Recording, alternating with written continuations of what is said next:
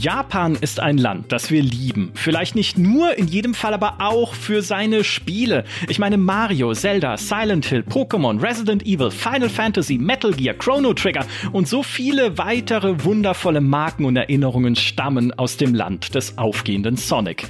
Japan ist aber auch ein Land, das sich zwar manchmal wie ein anderer Planet anfühlen mag, wenn man Dinge sieht wie Dienstmädchen-Cafés, Verkaufsautomaten für getragene Unterwäsche oder Wettbewerbe, bei denen Sumo-Ringer versuchen, Babys zum Weinen zu bringen. Die gibt's wirklich. Googelt mal Naki Sumo Crying Baby Festival. Dennoch gelten auch in Japan die Gesetze der echten Welt und damit die Gesetze des internationalen Spielemarktes, dessen Kronjuwel, die AAA-Branche, vor Problemen steht. Steigende Entwicklungskosten, veraltete Strukturen und Denkweisen. Ich verweise an dieser Stelle auf unseren Plus-Podcast über die AAA-Identitätskrise, wo wir all das schon mal aufgedröselt haben. Und nun gibt es drei japanische Spiele-Giganten, die gerade eigene Wege suchen aus dieser Krise, die die AAA-Industrie neu erfinden wollen, aber jeweils auf unterschiedliche Art und Weise. Diese drei Firmen sind Sega, Square Enix und Konami, die sich gerade umbauen und auf eine neue Zukunft ausrichten. Warum sie das tun und wie diese Zukunft aussehen soll, das schauen wir uns jetzt an. Mein Begleiter bei dieser Reise in den Kaninchenbau ist nicht nur Unternehmensberater bei 1789 Innovations und Podcaster bei Corporate Therapy und Critical Infinity. Er liegt mir auch, seitdem ich ihn kenne, damit in den Ohren, was für ein tolles Spiel Terranigma war. Herzlich willkommen, Huma Nagafi. Guten Tag und äh, ich fand's sehr toll mit der mit dem Land der aufgehenden Sonic.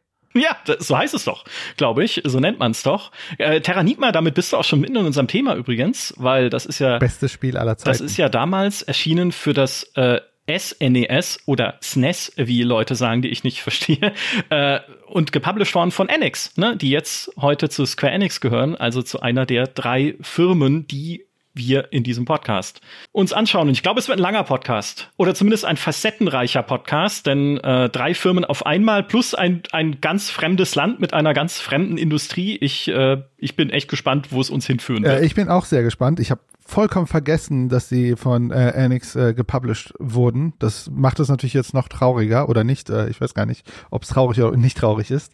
äh, aber ich bin auch sehr gespannt. Ich habe mich äh, äh, in der Vorbereitung sehr stark fokussiert auf den Markt insgesamt in Japan, aber sehr spezifisch dann natürlich auch Square Enix. Mhm. Äh, hab das Gefühl, da gibt's gerade ganz viel spannende Action. Ja, wir werden die nacheinander abhandeln. Ich würde vorschlagen, wir fangen mal mit dem japanischen Markt allgemein an, denn ich habe gelogen in der Einleitung.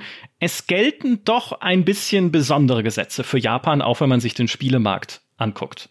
Ne, man kann ja äh, einerseits, wir kennen alle die generelle japanische äh, Problematik, wenn es um die wirtschaftliche Entwicklung geht, ne, dass Japan jetzt gerade in der Neuzeit eine recht stagnierende Wirtschaft hat, wo sie früher das Weltzentrum waren für Hightech, für Boom, für moderne Technologien, heute aber teilweise überholt wurden von China, von Südkorea, von Taiwan, von Singapur und so weiter.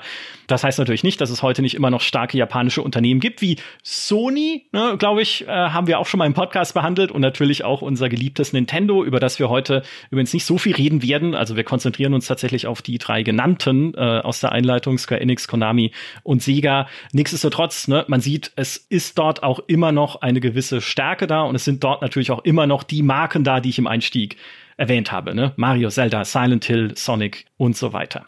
Jetzt gibt es schon länger die Probleme, die klassische AAA-Publisher umtreiben. Electronic Arts, Ubisoft, Activision Blizzard, die steigenden Entwicklungskosten. Ne? Auch das ein schon oft zitiertes Mantra äh, bei uns in den Podcasts von Ralph Costa, der sagt, alle zehn Jahre verzehnfachen sich die Entwicklungskosten im AAA-Bereich. Also ein exponentielles Wachstum der Entwicklungskosten, neue technologische Möglichkeiten, die aber auch wieder mehr Arbeit erfordern. Ich habe erst vor kurzem einen Podcast aufgezeichnet mit äh, Grafikspezialisten, also Leuten, die sich darauf spezialisiert haben, wirklich Grafiken zu bauen für Spiele und habe die auch gefragt, na, man hört ja immer wieder, neue Engines machen doch alles automatisch. Ne? Da muss ich ja nur auf einen Knopf drücken, damit äh, tolle Grafik rauskommt.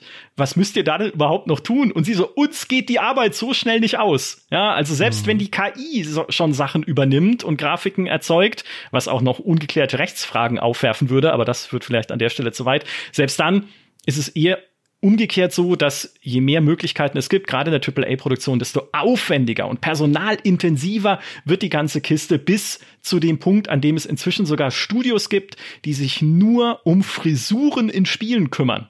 Weil man das halt inzwischen viel detaillierter machen kann mit Haarphysik und einzelnen Haaren und all den Verrücktheiten, die moderne Engines erlauben. Mhm. Das heißt, diese gestiegenen Entwicklungskosten lassen sich nicht wegdiskutieren. In Japan aber dann doch ein bisschen. Denn Japan ist insofern besonders, als das Mobile Gaming, also das Spielen auf dem Smartphone, in Japan eine Goldgrube war. Eine noch viel größere Goldgrube als in den westlichen Ländern. Smartphones sind die beliebteste Spieleplattform Japans. Der Markt dort ist der lukrativste der Welt jahrelang gewesen. Ich glaube, 25 Prozent, knapp 25 Prozent der weltweiten Mobile-Umsätze stammen rein aus Japan. Das in einem Land mit immerhin zwar 125 Millionen Einwohnern, aber wenn man das in Relation setzt zur Weltbevölkerung dann oder zumindest zur Weltbevölkerung, die ein Smartphone in der Hand hat, man sieht schon, in Japan ist einfach sehr viel Geld in diesem Mobile-Markt drin und daran haben auch traditionelle japanische Publisher richtig viel mitverdient. Also äh, ein Square Enix, ein Sega und ein Konami, ein Bandai Namco natürlich auch, natürlich auch ein Sony. Nintendo hat auch ein paar Mobile-Spiele. Ich spiele einen halben Tag irgendwie Mario Kart Mobile momentan. Ja, also die sind natürlich auch mit drin. Richtig, ja. Ja, ich habe das schon mal gestanden hier am Mikrofon, leider. In was spielst du so? Ähm, so, und diese, äh, diese Mobile-Spiele und dieser starke Heimatmarkt haben dazu beigetragen, dass ich will nicht sagen, dass es japanischen Publishern egal sein konnte, ob sie erfolgreich sind auf dem internationalen Markt und außerhalb Japans und in traditionelleren oder auf traditionelleren Plattformen wie PC und Konsole. Aber es war zumindest etwas, was den Erfolg nicht zwingend notwendig gemacht hat auf dem internationalen Markt. Weil man mhm. konnte immer sagen, hey, wir haben doch hier den, den Mobile-Markt in Japan, auf dem drucken wir Geld. Es ist okay, wenn wir jetzt sagen, wir fokussieren uns darauf. Und dann hat Bandai Namco halt unter anderem Dragon Ball äh, Spiele, die wahnsinnig erfolgreich da waren. Oder sowas wie The Idol Master Cinderella Girls Starlight Stage, ein Rhythmusspiel und äh, mit eingebauter Sammelkartenmechanik, das wahnsinnig gut läuft. Offenbar, ich habe es selber nicht gespielt, aber ich, ich lese nur hier äh, Top-Grossing-Apps, also die, die lukrativsten Apps-Statistiken äh, vor von Sensor Tower, einfach einer Website, die mhm. das erfasst. Square Enix, sehr erfolgreich im Mobile-Bereich, haben ebenfalls äh, Milliarden verdient, unter anderem mit Spielen zu Final Fantasy und zu Dragon Quest, zu ihren großen Serien, sind aktuell in den japanischen Mobile-Charts mit äh, Romancing Saga Reuniverse, einem Spross der Saga-Rollenspielserie, mit dem sie sehr viel Geld verdienen. Konami ist in den Charts mit Pro Baseball Spirits A, ähm, dass man, äh, dass lustigerweise, wenn ich es in, in einen Online-Übersetzer eingebe, dann steht da äh, professionelle Basket äh, Baseballgeister A.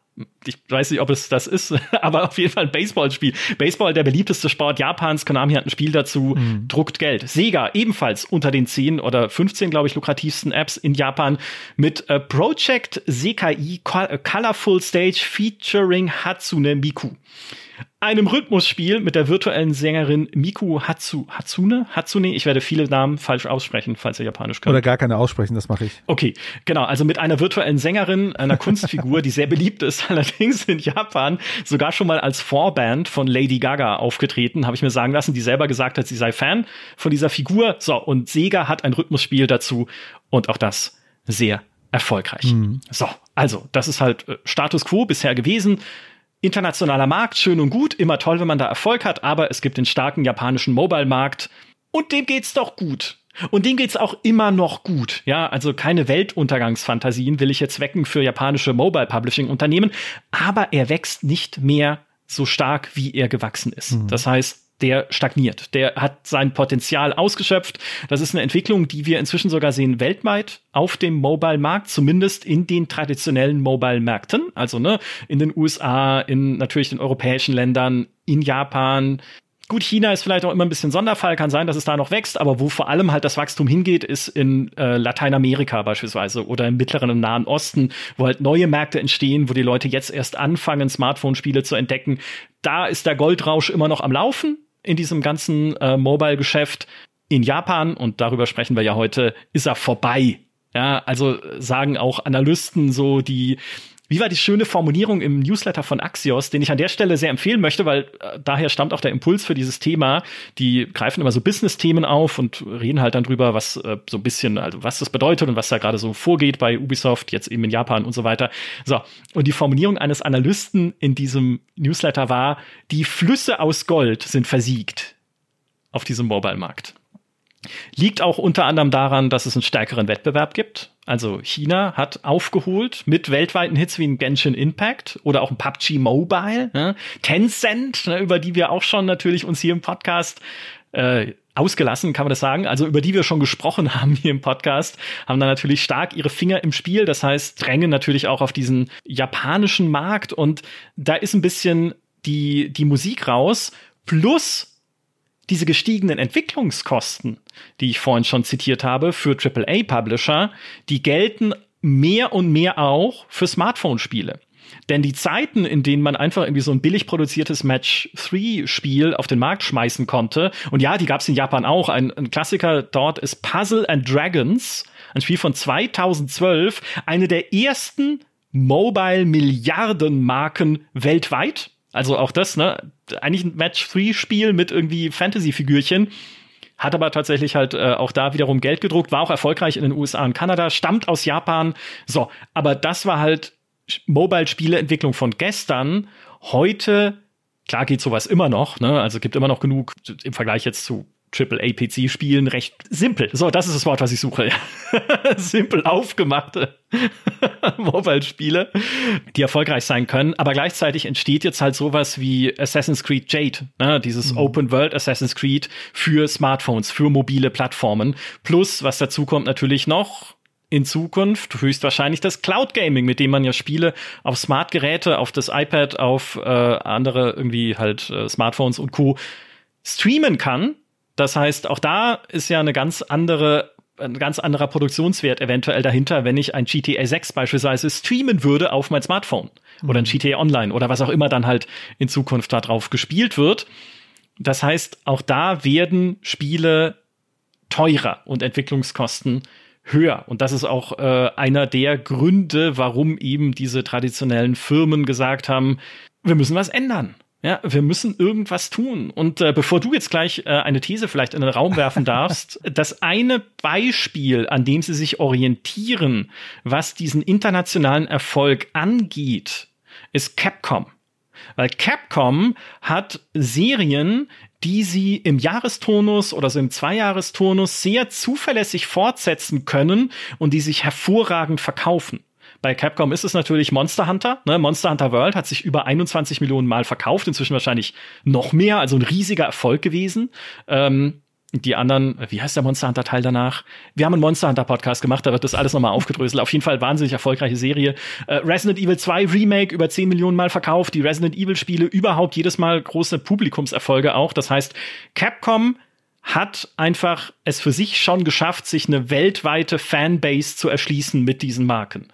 Und das ist der Punkt, wo jetzt Square Enix, Konami und Sega auch wieder hinwollen. Ja, das heißt ja nicht, dass bei uns keiner Sonic kennt, aber Sonic-Spiele sind halt so von der Verkaufszahlenmagnitude vielleicht noch ein, zwei Stufen unter Skyrim. Mhm. Das ist jetzt äh, diese Veränderung, die sie treibt. Jetzt du. Jetzt sehe ich sehr gut. Ich würde gerne äh, einen Schritt äh, zurück machen und äh, nochmal die Vergangenheit äh, rekonstruieren, aber ich werde super schnell dabei sein. Äh, aber ich glaube, man muss sich einmal deutlich machen, woher kommt eine äh, japanische Spieleindustrie. Also neben, wenn wir ganz weit zurückgehen, sowas wie Space Invaders, sozusagen kam ja äh, äh, aus Japan, mhm. kann man schon argumentieren, dass mit den äh, mit den Konsolen, ne, mit äh, dem SNES e oder oder mit dem Super Nintendo oder SNES e und dem NES davor und dann aber auch äh, Sega, äh, ich weiß gar nicht, wie hießen die, Sega Saturn, Sega Genesis, ich habe vergessen, wie die ganzen äh, amerikanischen und äh, deutschen Konsolen hießen. Master System, äh, Me Mega Drive, ne? Genau, so. Master mhm. System war das erste, Mega Drive, genau. Ich meine, der, der, nach dem Videospiele-Crash, der ja äh, in Europa und USA so ein bisschen herausfordernd war, hat ja die japanische Spielindustrie die Gaming-Industrie damals gerettet. Und zwar über Konsolen. Mhm. Und es hat sich ja dann erweitert um Sony, also um noch eine japanische Spielefirma. Mm, und das Interessante bei dieser, bei, bei dieser Bewegung war, dass es ja so stark aus, also die Gaming-Industrie wurde dominiert von Japan eine lange Zeit, bis im Wesentlichen Xbox dann dazu kam. Wir haben in Europa, in den USA auch ein wenig noch die Computerspieleindustrie gehabt, die hat, die ist ja in, in Japan nie wirklich abgehoben. Ne? Also so PC-Spiele, das ist ja dort kein Ding. Ne? Also wir reden im Wesentlichen über Mobile, das war also auch in den letzten Jahren. Mobile ist sozusagen die dominierende Plattform und halt Konsolen. Ne? Früher äh, sehr stark Konsolen, bevor Mobile da war. Und ich habe das Interessante ähm, was man sich da anschauen kann, ist, dass in, in, in, dieser, in dieser Welle, in der Japan, sozusagen diese japanische Spielindustrie entstanden ist, wo sie dominierend waren in den 90er Jahren, wo diese Dominanz mit Xbox und auch PC-Games dann abgenommen hat, im, sozusagen im Sinne von, äh, ne, keine Ahnung, 90 Prozent aller Spiele sind irgendwie japanische Spiele, ist aber eine Sache geblieben. Und zwar hat sich aus dieser Erfolgszeit eine Spieleindustrie rauskristallisiert, ne, die hat sich einfach entwickelt, weil ja das Potenzial da war, dass sie sich entwickelt.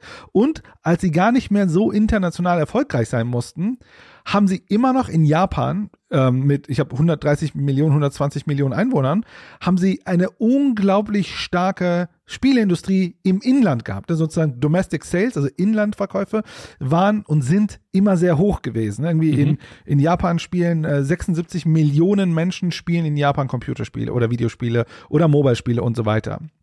Und das bedeutet, was Japan im Vergleich zu zum Beispiel Korea, weil Korea hatte selbst nicht so eine Inlandsspieleindustrie, die mussten nie global schauen. Also die waren nicht dazu gezwungen, sozusagen im Wettbewerb zu, äh, global zu denken, sondern deswegen haben wir auch so, ich sag mal, japanische Spiele haben alle ihre Eigenarten. Ne? So, man sagt ja auch, wenn man sieht, dass es ein japanisches Spiel ist von einem japanischen Spieleproduzenten, das hat, sieht anders aus, fühlt sich anders an, hat eigentlich sozusagen, es gibt ja Menschen, die lieben ja diesen Style von Games, ne? Mhm. Ähm, genau. Und der konnte sich da entwickeln ohne dass diese Spiele global erfolgreich sein mussten. Und ich glaube, da gucken wir wahrscheinlich eher auf einem Square Enix oder vielleicht auch auf einem Konami als Capcom, die schon relativ früh mit diesen, mit ihren Franchises auch schon global erfolgreich waren. Und ich glaube, das musste man sich nochmal spezifisch angucken, denn da ist aus meiner Sicht ein Knackpunkt. Denn wenn man sich zum Beispiel die Umsätze von Square Enix 2022, also mit dem Geschäftsjahresschluss äh, März 2022 anschaut,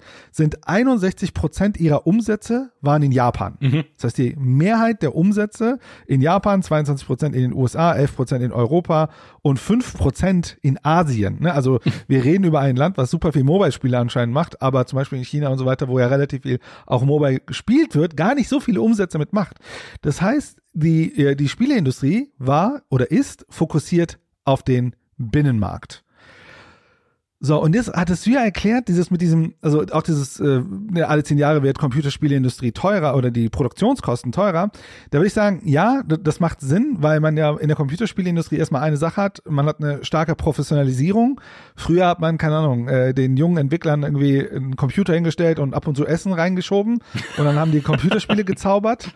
Und heute ist es halt eine sehr, sehr professionelle Industrie. Ne? Das sind auch Menschen, die haben Familie, also es hat sich einfach komplett geändert. Es ist halt, es ist halt ein ich sage, es ist ein vernünftiger Job und das war früher nicht so. Aber du weißt, was ich meine. Ne? Äh, die, ja. die Struktur der Arbeit hat sich da drin geändert. Ja. Und natürlich dann auch so Ansprüche, wie so ein, so, so ein Arbeitnehmermarkt sich entwickelt. Ne? So, man braucht dann gewisse äh, Sicherheitsvorsorgen fürs Alter und so weiter und so weiter. Und aus, allein aus der Prinzip, äh, aus dieser Brille betrachtet, ist es irgendwie nachvollziehbar, dass eine relativ junge Industrie jetzt natürlich auch in den Produktionskosten steigt. Das andere, und das ist halt äh, auch, was man nicht äh, verkennen sollte, ist, dass ja der Markt an sich heute unglaublich erfolgreich ist. Ne? Also wir merken, Computerspiel ist sozusagen das dominante Unterhaltungsmedium geworden. Das bedeutet, da fließt auch viel Geld rein, ne? Investitionsgeld. Das bedeutet im Umkehrschluss, man ist in einem hohen Wettbewerb. Das bedeutet wiederum im Umkehrschluss, klar hast du jetzt vielleicht von mir aus Tools und, und, und Engines und vielleicht irgendein KI-Dingsbums, das dir bei der Entwicklung hilft. Aber das heißt ja nicht, dass du jetzt dich damit begnügst. So, ne? man hat eher so einen Rebound-Effekt. Jetzt haben wir zusätzliche Kapazitäten, also machen wir Computerspiele größer, besser, teurer. Ne? Also der Wettbewerb kommt dann sozusagen, wie kann ich mich im Markt abgrenzen? Und dann rutschen wir in diesen AAA-Bereich rein. Und bei AAA gibt es natürlich so eine Art fatalen äh, Knackpunkt. Ist ja nicht so, dass du, also größere Spiele brauchen exponentiell mehr Mit Mitarbeitende, Mitarbeitende. also äh, du brauchst dann plötzlich Projektmanager und Programmmanager und Kreativdirektoren und Direktoren von Kreativdirektoren und so weiter. Das, das heißt ja auch, dass dann die Logik allein, weil es teurere Spiele werden, werden wird exponentiell mehr Leute gebraucht, um das zu produzieren. Das heißt, du hast wieder eine äh, Verteuerung der Produktionskosten und so weiter. Aber das musst du halt machen, weil du ja in diesem Wettbewerb spielst. Ne? Du willst ja oben mitspielen, das sieht man ja auch bei den also zum Beispiel bei Square Enix, ne, speaking of mobile, sagen sie, ja, ne, wie du selber sagst, ne, hm, wir merken, wir erreichen hier so eine Art äh, Maturity, also eine Art Reife. Ja, vielleicht sollten wir uns mal überlegen, dass wir auch mal im globalen Markt Fuß fassen mit so High-Quality AAA-Games und so weiter. Mhm. Aber dann wäre ja die große Frage, warum hat, hat insbesondere zum Beispiel Square Enix seine hochqualitativeren, auch westlich interessanteren Spiele verkauft an Embracer, ne? darüber haben wir auch schon gesprochen. Mhm. Das ist dann für mich zum Beispiel an der Stelle nicht so ganz nachvollziehbar, welche Strategie, also man könnte darüber diskutieren, ich glaube, man kann vielleicht was rausziehen, warum haben sie dann überhaupt ihre Studios verkauft? Weil, also ich glaube, äh, um, um die Rolle nochmal äh, zu Ende zu drehen, ich glaube, der japanische Markt ist halt weit weg von den 90ern, ne? Also China, Korea, USA äh, und so weiter hat sie komplett überholt. Und mal ganz böse sagt, heute ist es eher ein Nischenmarkt.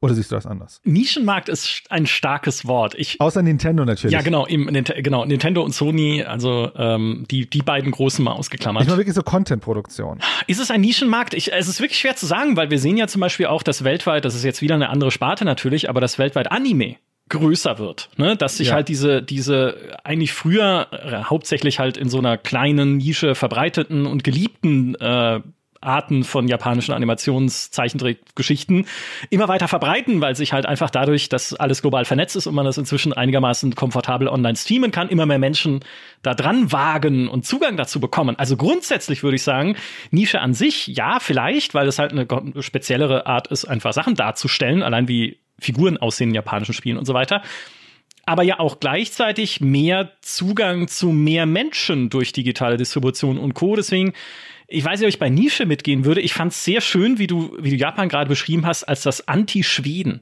Ne, weil was uns das Anti-Schweden, weil uns schwedische Studios, also an, äh, beispielsweise in Paradox oder an Embracer natürlich auch, immer gesagt haben, weil Schweden so klein ist, ne, mit äh, wie vielen Millionen Einwohnern? Acht? Zehn? Also nicht äh, auf jeden Fall so riesig halt wie Deutschland oder Frankreich in dem, in dem Kontext. Achtmal Saarland. Ja, genau, so ungefähr. Liebe Grüße ins Saarland an der Stelle. Aber deshalb mussten sie schon immer nach außen schauen. Ne? Also sie durften gar nicht auf ihren Heimatmarkt schauen, weil ihr Heimatmarkt war zu klein. Und das war ja zum Beispiel mhm. was, was der Frederik Wester, der äh, Paradox ehemaliger Chef, jetzt wieder Chef, ne, ähm, uns auch mal gesagt hat, er glaubt, das war auch ein Fehler von deutschen Spieleunternehmen, zu lange nur auf den eigenen Markt geschaut zu haben und zu wenig auf den internationalen, bis sie halt im internationalen Vergleich einfach zu schwach waren. Ja, tatsächlich. Ne, die falschen Spiele hatten. Genau. Ja, sehr gutes Beispiel. Also ja, auch sehr gute Analogie auf jeden Fall.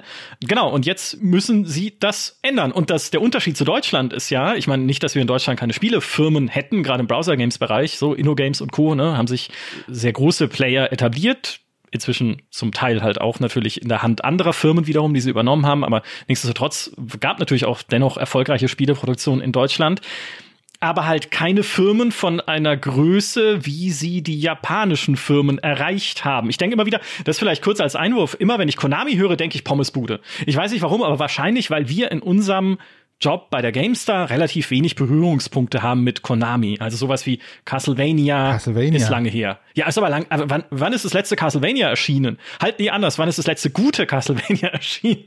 Ich kenne ne? nur die ersten.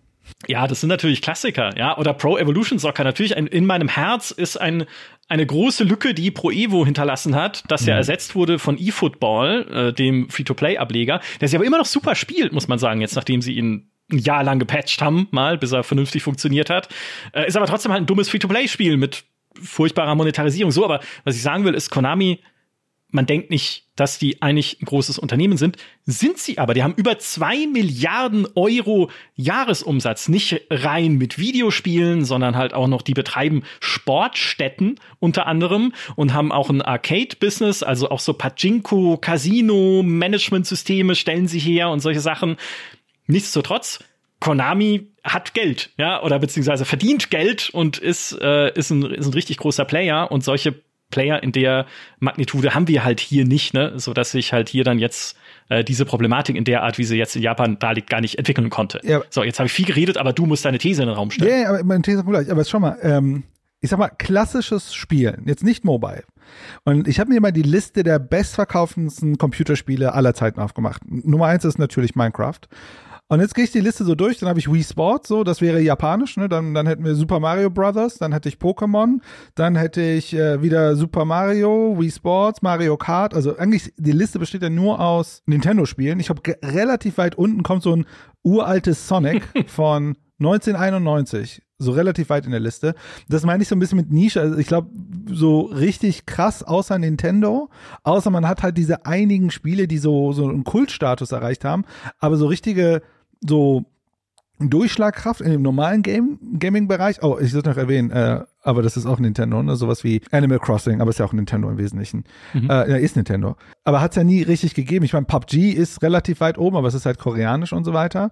Und ich glaube, es gibt halt also das ist jetzt äh, mein Gefühl, es gibt ähm, so Franchises in Japan, es, es gibt Menschen, die lieben sie, ne? Aber ich weiß nicht, ich weiß nicht, von wem ist denn Persona 5 oder so. Ich weiß jetzt nicht, welche Massen Vertriebs, äh, sie jetzt weltweit hatten mit einer Persona 5 wahrscheinlich jetzt nicht so schlecht. Kann ich ja sagen, das ist nämlich Sega, ja. äh, das ist hier mit in meiner Rechercheliste drin. Persona insgesamt hat, hat sich 1,3 Millionen Mal verkauft im Jahr, im Geschäftsjahr 2022. Die Frage wäre jetzt natürlich, wie viel davon ist in Japan? Das wäre ja noch interessant. Das weiß ich leider nicht. Viel wahrscheinlich. Ja, ich glaube, genau, ich glaube, der, der, der, es ist noch sehr viel über Japan selbst. Und es gibt halt, glaube ich, eine Community, die ist großer Fan von so japanischen Spielen das ist, wäre so ein bisschen, glaube ich, meine Perspektive drauf, warum ich meine Nische, weil klar, früher, also neben also Nintendo ist, glaube ich, wirklich eine harte Ausnahme, findet, glaube ich, sehr viel einfach, einfach für den japanischen Markt statt. Auch von den größeren ich, ich meine, ich habe es ja gerade gesagt, ne? also ähm, Square Enix macht 61 Prozent seiner Umsätze mit Japan, wobei man sagen muss, ich habe mal die Liste der erfolgreichsten Mobile-Spiele, also Highest Grossing, also mit Umsatz. Mhm. Da ist äh, Platz Nummer eins Honor of Kings, das ist ein, Japan ein chinesisches Spiel, aber Platz Nummer zwei ist ein Spiel, ich habe keine Ahnung, was man da macht, aber es heißt Monster Strike. Ah, ja. Ist a mobile Japanese role-playing physics games with element of puzzle, strategy and cooperative multiplayer. Also ein Kuchen, wo ganz viel drauf ist. Richtig, ja. Und es gibt einen eigenen Anime dazu, in oh, dem der, der Held dieses Anime auf dessen Handy wird eines Tages ein Spiel zwangsinstalliert und es ist Monster Strike, das Spiel, auf dem der, der Anime basiert, also die Zeichentrickserie. Und er muss dann ja. rausfinden, warum das da installiert wurde. Clever, äh, war super erfolgreich, war auch, glaube ich, eine der Mobile-Milliardenmarken aus Japan. Ja, die ist, glaube ich, Platz Nummer zwei der erfolgreichsten, aktuell umsatzstärksten, also über Mobile-Umsätze. Ja. Und genau, also wenn man sich halt den japanischen Markt an sich anschaut, ne, das ist ja der drittgrößte Markt und mit Abstand, also dann kommt ein großer Abstand bis sozusagen, also ich glaube, du meinst China, dann kommt USA und dann kommt Japan. Und ja, äh, ich glaube, diese Konstellation war einfach für diesen japanischen Markt so vorteilhaft. Ne? Sie haben einen relativ großen, also auf Umsatz gesehen, einen sehr hohen, sehr großen Markt. Die haben sehr hohe prozentuale Anteile, wie viele Menschen in diesem Markt spielen. Daher konnten sie so besondere Spiele machen, die vielleicht in, sich erst gar nicht verkauft hätten global. Also sie mussten nicht global schauen, sondern konnten äh, also sozusagen im Inland schauen. So konnte sich aber global auch so eine Community entwickeln, die sagte, oh cool, coole Spiele und so weiter.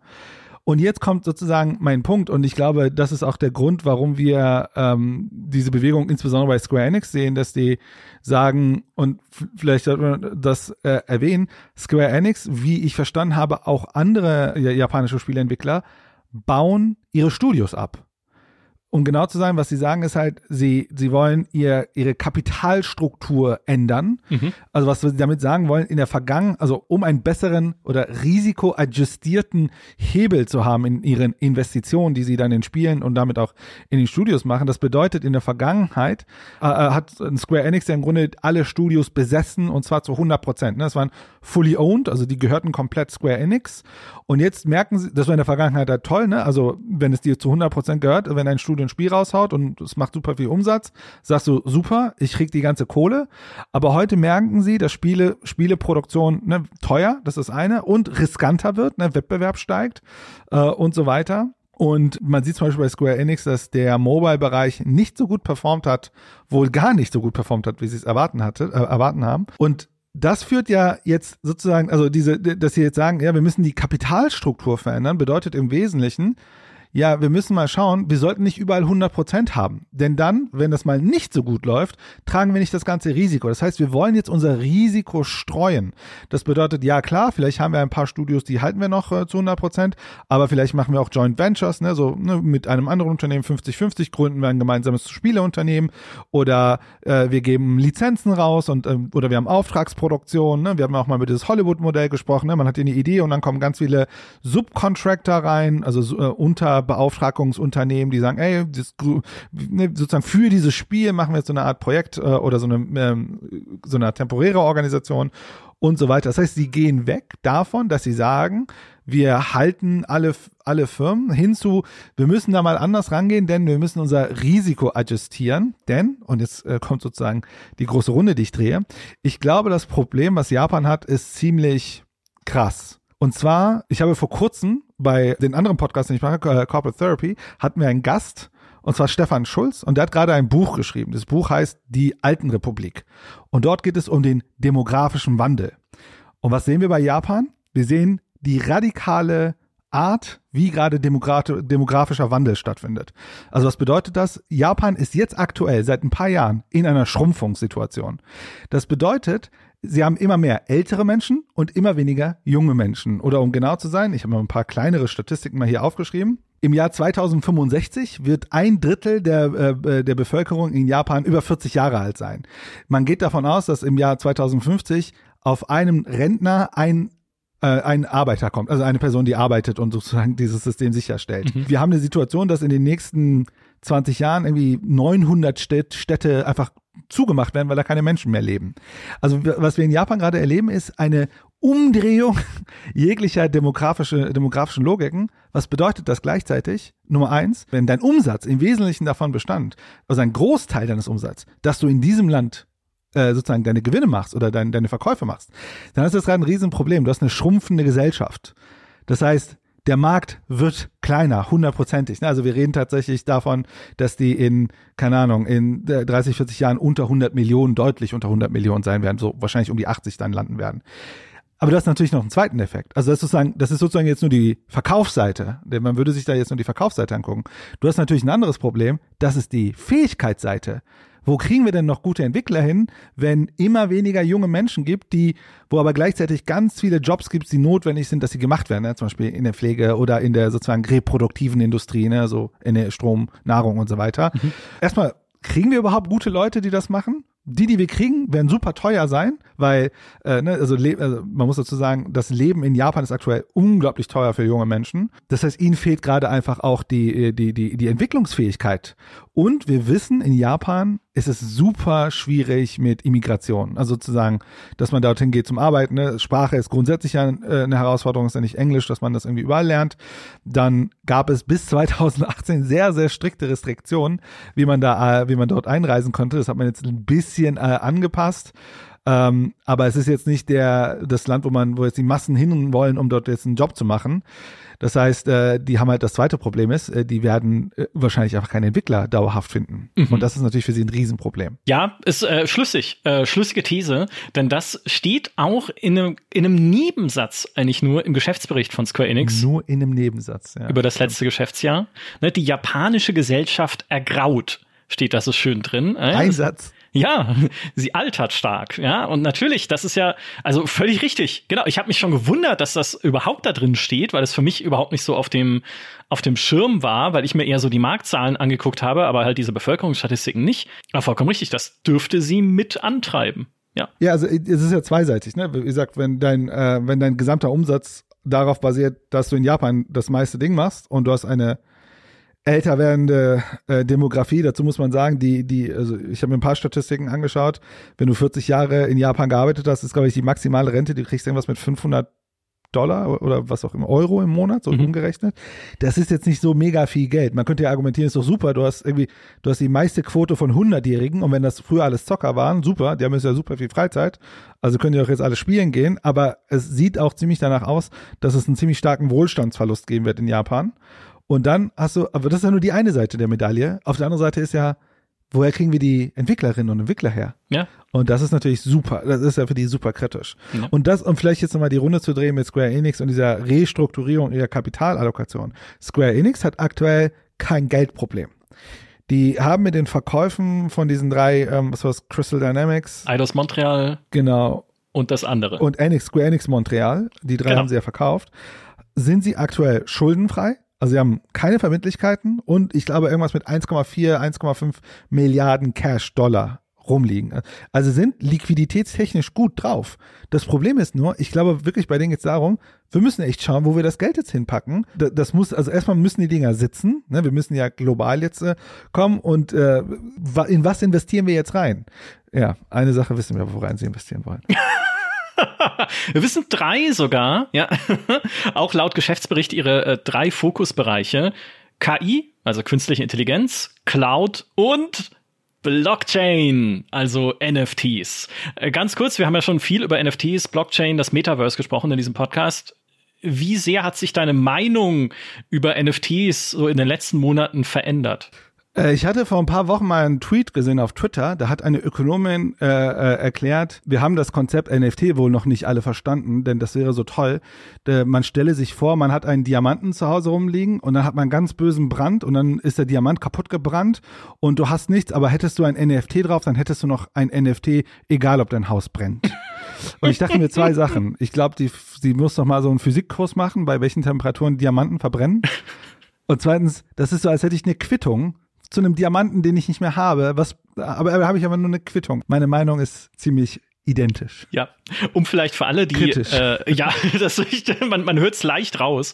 Ähm, um für alle, die äh, die entsprechenden Podcasts noch nicht gehört haben, holt sie gerne nach. Ja? Also wir haben einen gemacht über Crypto Gaming, das eher Probleme verursacht, als dass es sie löst. Für alle, die das noch nicht kennen, ein NFT ist ein Non-Fungible Token, nochmal zur Erklärung, also quasi eine digitale Besitzurkunde für einen digitalen Gegenstand im Regelfall. Also beispielsweise ein Bild, ein digitales Kunstwerk, für das es immer nur einen Besitzer geben kann, weil eben diese Urkunde immer nur eine Besitzerin oder einen Besitzer haben kann. Und das wird abgesichert in der Blockchain, genau. wo dann immer der aktuelle Halter oder die Halterin dieses Besitzzertifikats hinterlegt ist. So. Äh, darf ich spezifizieren? Es ist ja. im Grunde eine Linie Code in einer Excel-Tabelle, die gleichzeitig auf tausenden Computern gleichzeitig abgelegt wurde und durch einen Mechanismus, der super viel Strom verbraucht, äh, sicherstellt, dass das nicht gefälscht wird. So, genau, der super viel Strom verbraucht durch Mining und Co., genau, und Minting. Ähm, die NFT-Blase, das habt ihr wahrscheinlich mitbekommen, ist Ende 2021 sehr groß angeschwollen und bis ins neue Jahr 2022 hinein, inzwischen aber geplatzt durch diverse Fälle von einerseits gescheiterten NFT-Projekten, also ich sage nur Ubisoft Quartz, ne, die Idee, Helme in Ghost Recon Breakpoint zu verkaufen, war keine gute einfach. Das muss man vielleicht jetzt auch bei Ubisoft inzwischen einsehen. Wir haben vor kurzem Crash gesehen von FTX, von einer Handelsplattform für Kryptowährung, der große Wellen geschlagen hat. Wir haben äh, gesehen, dass Axie Infinity, ein Spiel, das wir auch in unserem Crypto Gaming Podcast behandelt haben, als eigentlich das Vorzeigeprojekt für Crypto Gaming. Ne? Also ein Spiel, in dem man so Pokémon-Viecher züchtet. Ich vereinfache jetzt sehr und erkläre es einfach schneller.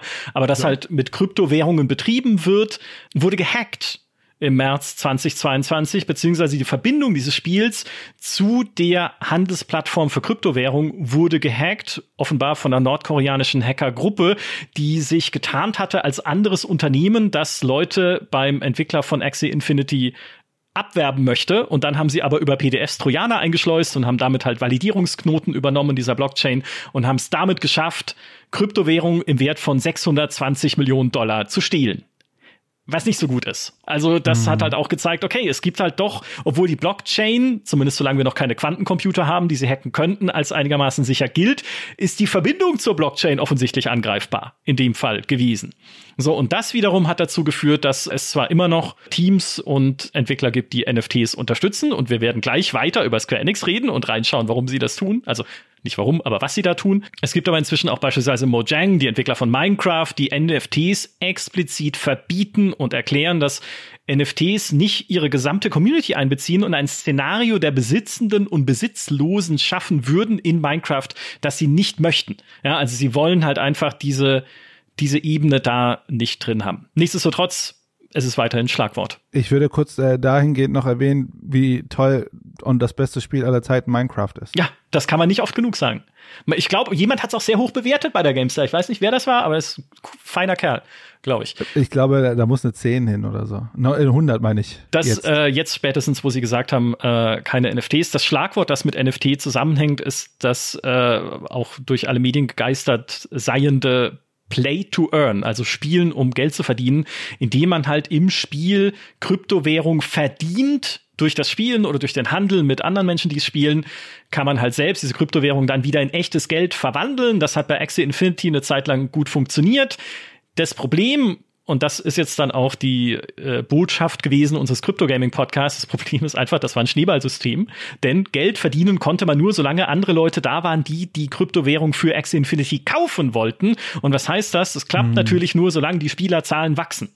So, wenn sie nicht wachsen, sondern schrumpfen, braucht keiner mehr diese Kryptowährung und du wirst sie nicht mehr los. Das heißt, die Preise sinken. Das heißt, das Play to Earn wird anstrengender. Nicht zu vergessen, dass wenn man dieses Spiel spielen wollte, Geld investieren musste, irgendwas äh, in der Peakzeit so mehrere hundert Euro dass das, dass dieses Spiel im Wesentlichen auf Philippinen, also so, sag mal, Länder mit keinem hohen Einkommen, äh, stattgefunden haben, wo dann sogenannte Sponsorship-Dinge stattgefunden haben, wo Leute, die dann ganz viele Exis hatten, ihre Exis dann verliehen haben an Menschen, die halt das und dann äh, so Deals gemacht haben, wie 50 Prozent aller deiner Krypto-Einnahmen bekomme ich dann dafür. Äh, ja, so viel Thema zum Thema, wie toll dieses System ist. Da macht das Spielen doch wirklich Spaß. Ja, da geht, genau, da geht's nämlich, das hat ja, hatte ja auch der Geschäftsführer von Square Enix in seiner Neujahrsbotschaft 2022, also schon jetzt Anfang des Jahres, äh, hervorgehoben, dass Menschen, die zum Spaß spielen, das sicher schwer verstehen könnten. Wo ich so, also ich habe das gelesen und gedacht, jetzt ist es endgültig ein anderer Planet, auf dem manche Menschen unterwegs sind. Wer, was, warum spiele ich denn sonst bitte? Ja, ich meine, klar, äh, man kann durch Spiele auch lernen, man kann durch Spiele Dinge erfahren, die man halt so im Leben nicht erfahren. Aber Spaß ist ein nicht ganz so unwesentlicher Teil meiner Spielerfahrung. Und ja, ich verstehe es nicht. Das sind Menschen, die verstehen einfach nicht, dass sowas wie ein, ein Eskapismus einen Wert ja. in sich hat. Äh, und wenn, wenn ich irgendwie alles an Growth und was weiß ich und Weiterentwicklung und äh, mein Kontostand füllt sich mit irgendeiner Krypto, das das ist für die, glaube ich, dann schwer zugänglich. Deswegen, ich finde es auch immer interessant, die Leute, also ich habe mich eine Weile sehr intensiv auch mit dem Thema und Metaverse und so weiter beschäftigt. Die Leute, die sowas hypen, ich glaube, die haben in meinem Leben noch nie wirklich Computerspiele spiel, gespielt. Also das ist, glaube ich, für die so also ich glaube wirklich, also da, da hörst du auch ganz komische Sachen. Ja, die Nerds werden jetzt die, die wichtigen Menschen sein. Und ich denke, ich bin mir so, hä, also wer, wer redet denn so? wer sagt denn jetzt so, das Zeitalter der Nerds hat angeschlagen? Ich muss wie rede, also das hat auch so, so, so, so eine Art Tonalität als äh, in sich, als, äh, keine Ahnung, dürfen jetzt die Kinder aus dem Keller kommen und die sind jetzt die Cool Kids. Äh, ich ich denke mir immer, ihr habt gar keine Ahnung, wovon ihr spricht. Das ist leider eine sehr komische ja, Bubble. Wohl wahr. Und aber Square Enix hört ihr zu oder möchte auch gerne dazu gehören. Da sind wir wieder zurück beim mhm. Thema japanische Publisher, denn sie unterstützen Blockchain und Play-to-Earn-Features und so Ingame-Tokens, also Ingame-Währungen aktiv. Ja, und sie sagen auch, der, äh, der große Reiz an diesem ganzen Blockchain-Gaming ist irgendwie die Dezentralität, denn ein Spiel gehört ja dann quasi den Menschen, die es spielen, weil die ja über diese Tokens, über die Währungen selbst am Spiel und dessen Erfolg und dessen Wachstum beteiligt sind. Das heißt, es gibt nicht mehr den großen Publisher, der alles kontrolliert oder kontrollieren muss, denn natürlich wird der Publisher weiterhin einen beträchtlichen Anteil an diesem Spiel halten, um damit Geld verdienen zu können. Ähm, aber es ist halt eine, es, es sollen spielergetriebene Welten entstehen da draußen in einem Maßstab, wie wir ihn uns heute noch nicht vorstellen können. So, das ist so die Vision von Square Enix, mhm. an der sie mitverdienen wollen. Die haben jetzt sogar was announced, ne? Also ich irgend so ein, ich habe leider den Namen gerade nicht so ganz auf dem Schirm, aber so wie ich das aus dem Geschäftsbericht von Square Enix rausgelesen habe, sehen sie sich als Content Provider. Ne? Also wenn wir über äh, so eine Art Metaverse-mäßige Blockchain-basierte Zukunft uns vorstellen, dann reden wir ja über dezentrale Infrastruktur. Das bedeutet, ein Square Enix kann ja keine Infrastruktur dort drin besitzen. Das heißt, äh, das ist halt super schwer, sich das jetzt vorzustellen. Ne? Also man müsste jetzt sagen, es gibt dann irgendeine Infrastruktur, keine Ahnung, das Meta, also von ex-Facebook, mhm. Meta, Metaverse oder Roblox oder ähnliche Systeme, die dann irgendwann auch noch interoperabel sind und so weiter. Und in diesen Welten, darauf wollen sie sich jetzt positionieren, um Inhalte zu entwickeln. Ja. Und ich meine, ich habe mir diesen Geschäftsbericht vor, durchgelesen und ich würde prinzipiell behaupten, er ist er erklärt sehr viel diese Risikoaversität, wie sich die Struktur des Marktes geändert hat, dass sie doch jetzt aufpassen müssen. Aber dann bei, bei dem Thema Blockchain schreiben sie, wir werden weiter aggressiv hier rein investieren. Ich denke mir so, das ist doch nicht jetzt ihr Ernst. So, aber in was wollen Sie denn überhaupt investieren? Das kann ich dir sagen. du weißt. Äh, ja, Sie haben unter anderem investiert äh, in eine Blockchain, in Oasis. Äh, an der, glaube ich, auch Sega beteiligt ist. Sie haben investiert in einen, einen Zahlungsanbieter. Oasis. Ähm, aber auch viele andere. Also da sind ganz viele Unternehmen mit drin bei Oasis. Äh, Ubisoft, glaube ich, ja. auch, genau. Und äh, genau, also es ist halt so ein, ein Riesenkonglomerat, was da äh, Geld mit reingesteckt hat. Genau, sie haben in die Handelsplattform Blacknut investiert. Sie investieren aber auch in Spiele und in Partnerschaften. Und ein Spiel, was sie angekündigt haben, ist Symbiogenesis ähm, wo alle erst dachten, es wäre eine Fortsetzung von Parasite Eve. Falsch. Es ist eine digitale Kunstsammlung auf Basis von NFTs in der äh, die Kunstwerke, die man besitzt, als Charaktere in eine digitale Geschichte eingebunden werden, die in einer alternativen Welt spielt, mit Missionen, die sich um Monopolisierung und die Verteilung von Rohstoffen drehen. Äh, weiß nicht, was das bedeutet, aber das ist so zumindest das Announcement von Square Enix. Diese NFT-Bilder, Kunstwerke, die man in Symbiogenesis besitzt, lassen sich auch als Profilbilder in sozialen Netzwerken verwenden und es, es startet im Frühjahr 2023 äh, und basiert auf Ethereum, auf der Kryptowährung. Das ist eines ihrer Projekte.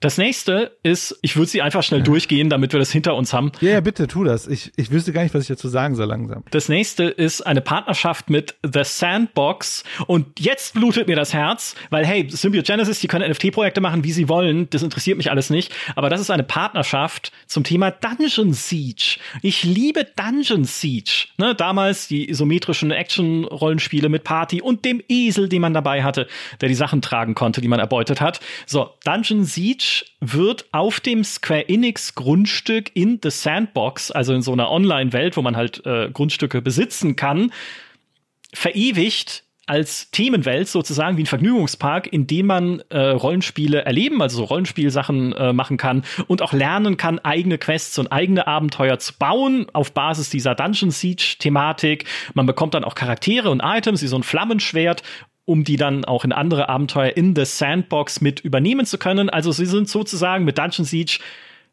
Teil eines großen Baukastens in The Sandbox. Das ist ihre nächste Partnerschaft. Final Fantasy äh, nutzen sie selbstverständlich als eine ihrer allerstärksten Marken für die Verknüpfung mit NFTs und da insbesondere mit Sammelkarten und anderen Sammelgegenständen. Es gibt eine Actionfigur von Cloud. Also nicht die Rechner die weltweit verbunden sind, sondern Cloud aus Final Fantasy VII. Die kann man kaufen für 130 Dollar. Wenn man 30 Dollar zusätzlich ausgibt, bekommt man aber noch ein NFT davon mit dazu, also ein Modell dieser Statue inklusive digitalem, äh, digitaler Quittung, wie du es vorhin gesagt hast, an dem man sich dann auf einer Website und auf dem Smartphone, Zitat, erfreuen kann. Also kannst halt anschauen, dann deine deine Cloud-Action-Figur. Mhm. Die ist ganz cool. Also so als Figur, wenn man so Action-Figuren mag, kann ich mir die cool vorstellen, so im Regal. Aber du hast sie halt dann auch im Smartphone und kannst sie rumzeigen. Was sie ebenfalls machen wollen, sind so physische Sammelkartenpäckchen, ne, wo auch so zufällig Karten drin sind. Plus pro Päckchen auch einen Gutscheincode für eine frei wählbar, ich weiß nicht, ob sie frei wählbar ist, aber man kann sich zumindest aussuchen für eine NFT-Karte. Also besitzt dann auch, du kriegst pro Päckchen sechs physische Pappkarten und eine digitale, die dir dann gehört. Das ist die Verknüpfung mit Final Fantasy. Was sie noch äh, unterstützen, ist Blocklords. Ähm, jetzt hat Maurice gerade aufgeschrien, um plötzlich zu schweigen. Ein Mittelalter-Strategiespiel nämlich, in dem ich lese, ich lese einfach den Text vor, wie sie es bewerben. Es ist, äh, der Text ist, stellt euch vor, die Zivilisationsentwicklung von Age of Empires trifft auf die Schlachten von Total War mit einer gesunden Dosis Strategie und politischer Intrigen von Crusader Kings und jetzt fügen wir noch eine Prise Bauernhofmechanik aus Stardew Valley dazu, alles verbunden durch eine einzige, komplett von den Spielern gesteuerte Wirtschaft. Das ist Blocklords. Ne? Also, also so eine Mittelalterwelt, in der man einen Bauernhof baut, aber halt dann auch Schlachten schlägt und sich so seine eigene, seine eigene kleine Welt entwickelt, um dann gegen andere auch in den, in den Krieg zu ziehen. Mhm. Und das letzte Spiel, das ich zumindest hier auf meiner Square Enix-Liste habe, ist Cross the Ages, ein NFT-Sammelkartenspiel. Äh, die Sammelkarten gibt es in unterschiedlichen Seltenheitsgraden, ne? bis hin zu einzigartig, also wo es tatsächlich nur ein Exemplar davon gibt. Ich finde es sehr schön, die irgendwas in dieser Welt, ich weiß nicht genau, ob es die Welt selbst ist oder der Bereich, in dem dieses Spiel angesiedelt ist, äh, von der Hintergrundgeschichte her, heißt Apologium. Wie Apology, also Entschuldigung. Das, ich fand das so nett. Apologium ne, ist äh, die, die Welt von Cross the Ages. So, und das sind die NFT-Projekte, an denen Square Enix momentan mitwerkelt. Also, ich weiß ja nicht. Sie verkaufen so große Spiele, äh, äh, Unternehmen, um das dann in sowas zu stecken. Also, boah, ja. ich, ich frage mich, ob da wirklich, ich meine, das ist jetzt ihre Wette, ne? Also, das muss man ja wirklich so droppen. Sie scheinen ja wirklich sich zu neu strukturieren, weil sie wirklich glauben, also ich glaube, die haben so eine Perspektive drauf im Sinne von, wir wissen, es ist noch nicht so weit, aber man muss eine Sache bei Japan auf dem Schirm haben die waren in diesem Konsolenzeitalter richtig gut dabei, aber danach haben die ja ziemlich viele Dinger verschlafen. Also, wenn ich was verschlafen sagen will, aber die haben halt ziemlich viele Dinge nicht mitgemacht. Ne? Die haben Online-Gaming nicht so krass mitgemacht, E-Sports haben sie nicht so richtig krass mit, also äh, klar, Mobile waren sie wiederum äh, relativ stark. Und ich frage mich halt wirklich, ob Square Enix sich denkt so, das ist jetzt das nächste große Ding und wir müssen die Ersten da drin sein, weil anders kann ich mir das doch nicht erklären. Oder hast du da eine andere Perspektive drauf? Mm, es sind, ich glaube, es sind Experimente. Weil wenn man sich die Spiele anguckt auch, das sind ja alles nicht die großen Square Enix-Spiele, wo man jetzt sagt, okay, hier ist die große Vision, wir erschaffen beispielsweise ein neues Final Fantasy und verknüpfen es direkt mit dieser NFT-Thematik. Denn das machen sie ja gerade nicht. Final Fantasy 16, was nächstes Jahr rauskommt, haben sie schon gesagt, das hat keine NFTs. Da, da bauen wir nichts ein. Der Shuhei mhm. Yoshida, der Produzent, hat klipp und klar gesagt, das passt nicht in dieses Spiel. Das hat damit nichts zu tun. Nicht, dass ich es gutheißen würde, aber das wäre ja für mich wirklich eine Vision, wo man sagt, hey, wir haben ja eine weltweit, in dem Fall doch tatsächlich, finde ich, beliebte Rollenspielmarke wie ein Final Fantasy und jetzt verquicken wir sie intelligent mit NFTs aber ich glaube, sie wissen einfach noch nicht, was intelligent mit NFTs verquicken ist. Ja, ich glaube, das ist äh, diese Satzkombination ist wahrscheinlich schwierig äh, äh sicherzustellen, dass sie. Ja, aber deswegen auch diese Experimente. Ne, man probiert halt vieles aus. Man versucht hier selber so ein Mittelalter-Strategiespiel zu bauen, wie es halt ein bisschen als kleines Blockchain-Spiel, ah, sage ich mal, und basierend auf Spielmechaniken, wie man sie schon kennt. Sie probieren diese Symbiogenesis-Kunstsammlung aus. Sie probieren irgendwie diese Verknüpfung mit Actionfiguren und Sammelkarten. Sie versuchen eine Partnerschaft mit The Sandbox. Ähm, also sie schauen schon in viele Richtungen, hey, wie könnte man das denn machen und was könnte denn dabei rauskommen? Aber es ist halt sehr viel könnte und wenig konkretes, hey, wir haben wirklich eine klare Idee, wo wir da hingehen wollen. Man könnte es auch lesen, aber das ist wahrscheinlich zu weit getrieben, als der Versuch, äh, den, den Fuß da reinzuhalten und einen Normalisierungsprozess zu begleiten, weil wir ja eher gesehen haben, dass äh, in der Gaming-Community, man muss dazu sagen, ich weiß jetzt nicht, wie das in Japan ist. Äh, ich habe keine Ahnung, wie NFTs dort funktionieren. Vielleicht sind sie dort deutlich akzeptierter, aber ich meine, wenn sie schlau wären, würden sie jetzt nicht auf den japanischen Markt setzen, weil, ne, wie gesagt, das ist jetzt nicht der zukunftsträchtigste Markt wahrscheinlich für die. Um dann zu schauen, eigentlich haben die so einen Plan nach vorne, aber die wissen, man kann jetzt nicht mit der Tür da äh, durchgehen. Was ich mich frage, also Geschäftsbericht liest sich so, als sei ein ho hohes Commitment, also eine hohe Bereitschaft, wirklich aggressiv mit Blockchain zu gehen. Ich lese aber nicht raus, was die Alternative, also, also, weißt du, wenn das so ein Experiment ist, was ist denn jetzt die große Idee von Square Enix? Wie wollen sie denn jetzt diese Krise überstehen, dass die Produktionskosten hochgehen, dass ihr äh, wichtigster Markt gerade äh, immer älter wird? Äh, dass es wahrscheinlich einen radikalen Wohlstandsverlust dort geben wird, dass China mit äh, Mobile Gaming in unglaublich viel Konkurrenz macht, Korea auch, dass sie eigentlich AAA Gaming auf dem Level von äh, amerikanischen Sp äh, oder europäischen Spielestudios oder auch Capcom oder Nintendo. Ich meine, du hast halt Nintendo auch noch im eigenen Land. Wer weiß, wie viele gute Spieleentwickler Nintendo sich schnappt und der Rest bleibt sozusagen, äh, da bleibt nicht mehr viel übrig. Ich meine, das sind ja die großen Themen und ich frage mich, was ist die Strategie dafür? Da gibt's keine, oder? oder? Ich habe, wenn ich, wenn ich mal, es ist jetzt fies, aber ich überspitze es einfach mal ein bisschen. Für mich liest sich dieser Geschäftsbericht wie ein Hilferuf. Also, naja, oh einerseits aus dem Grund, dass sie für diese NFTs einfach noch keine Antwort haben, ne? auch mit den Sachen, die jetzt in dem Jahr passiert sind, halt an NFT-Desastern, ne? wo einfach Dinge schiefgelaufen sind und wo auch andere schon Misserfolg hatten. Ne? Ich habe vorhin Ubisoft Courts erwähnt.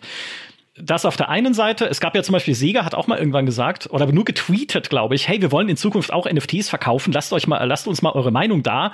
Und die haben sie, die haben sie vernichtet auf Twitter. Also die Kommentare darunter ähm, die, das war eine, ein großer Backlash, den es da gegeben hat. Also es gibt, es gibt diese Vorbehalte und ne, Stalker 2, wo sie die NFTs wieder rausnehmen mussten, auf die Beschwerden hin und so weiter, das, das kennen wir schon alle. So, aber auch die andere Seite ist ja, dass sie äh, ihre Studios jetzt öffnen wollen, du hast es vorhin erwähnt, ne, für Investitionen, dass man sich an ihren eigenen Studios beteiligen kann als externe Firma. Das ist doch eine Einladung. Also es ist eine Einladung an Firmen wie Tencent, oder an Firmen wie Sony, mhm. jetzt zu sagen, hey, wir wollen am nächsten Final Fantasy oder Kingdom Hearts oder Dragon Quest oder so, wir wollen daran beteiligt sein. Ne, einerseits finanziell, ja. andererseits aber vielleicht auch, weiß ich nicht, Sony könnte dann sagen, naja, vielleicht handeln wir ja irgendeine Form von Exklusivität aus für die PlayStation. Ja. Ein äh, Tencent könnte sehr interessiert daran sein, weil die eh versuchen, sich ins Ausland zu verbreitern oder halt mehr in ausländische Firmen zu investieren außerhalb von China, um da mehr Fuß zu fassen im internationalen Markt. Plus Tencent treibt ja auch der Punkt um. Sie sind zwar bekannt und beliebt für ihre Mobile Games, plus für League of Legends und ein paar andere Sachen, die sie eingekauft haben, aber Tencent produziert auch keine AAA-Spiele. Mhm. Also auch die mischen in einem anderen Markt mit, super erfolgreich natürlich, Tencent, ne? also da tropft Geld aus jedem Wasserhahn. Nichtsdestotrotz Nichtsdestotrotz, die AAA-Gesetze werden immer noch in den USA geschrieben. Also von Activision und von Electronic Arts äh, und von Ubisoft so ein bisschen. Ja. Äh, das heißt, die würden sich ja da die Finger nachlecken, jetzt sagen zu können, naja, natürlich steigen wir dann gerne bei Final Fantasy mit ein. Ne? Eine etablierte Marke, ein großes Studio, fähige Leute, warum nicht? Also, das ist eher so diese, also so las ich es zumindest, also klang es auch für mich eher wie so eine, wie so eine Einladung. Ich meine, Sky Enix ist nicht erfolglos, ne? Du hast ja gerade schon gesagt, die sitzen auf einem Berg an Bargeld. Sie hatten ja im letzten Geschäftsjahr einen leichten Umsatzrückgang von 3,3 Prozent, aber nach zwei krassen Boomjahren. Ja, die letzten zwei Jahre, also ja. 2021 und 2020, waren die besten der Square Enix Geschichte. Ja. Das darf man auch nicht vergessen. Also denen geht's nicht schlecht, aber trotzdem ist es jetzt halt der Punkt, wo sie sagen, naja, wir brauchen irgendwie Hilfe, um die Zukunft bestreiten zu können, wer mag. Genau, weil das ist das Interessante. Es geht ihnen gerade gut. Die haben über die, die Verkäufe und ich weiß, da würde mich interessieren, wie, was du denkst, warum die das gemacht haben, aber durch die Verkäufe stehen die gerade relativ gut da. Man, man könnte auch sagen, die sind ein gutes äh, Übernahmeziel. Hm, könnte man auch mhm. argumentieren weil die gerade relativ clean sind. Aber ich glaube, die, das Problem, äh, was sie nicht rauskriegen und was auch, ähm, wo ich mir denken würde, ein Invest, also welcher Investor würde denn jetzt nach Japan gehen und in Japan investieren? Was ich mir eher vorstellen könnte, ist das, was äh, sich das auch so ein bisschen auch aus dem Geschäftsbericht rausliest, dass sie sagen, wir wollen noch neue Formen der Kooperation mhm. uns überlegen.